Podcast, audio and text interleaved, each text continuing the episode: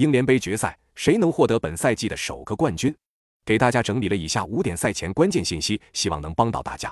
一、曼联本赛季在滕哈格的打造下，目前英超、足总杯、欧联杯和英联杯四项赛事都有争冠的希望。而曼联上一次拿到冠军奖杯还是2017年在穆里尼奥的带领下拿到英联杯和欧联杯的冠军，已经是多年无冠了。对于这项冠军奖杯，自然也是非常渴望。二、曼联自从11月6日以来前往伦敦的比赛只输过一场，目前是连续九场不败的成绩，而本场是在伦敦的温布利球场进行，曼联自然不怵。三。曼联近期的火力出色，跟拉什福德的状态提升有很大关系。在复赛之后，拉什福德的进球效率很高。不过在周中对阵巴塞罗那的比赛中，他第八十八分钟一瘸一拐的被换下场。本场虽然仍会首发，但状态尚未可知。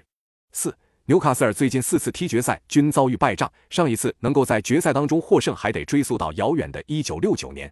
五，纽卡斯尔在上周末对阵利物浦的比赛中，主力门将波普吃到红牌，将无缘本场比赛。而二号门将杜布拉夫卡因为回避协议也无缘登场，纽卡斯目前遭遇着门将危机。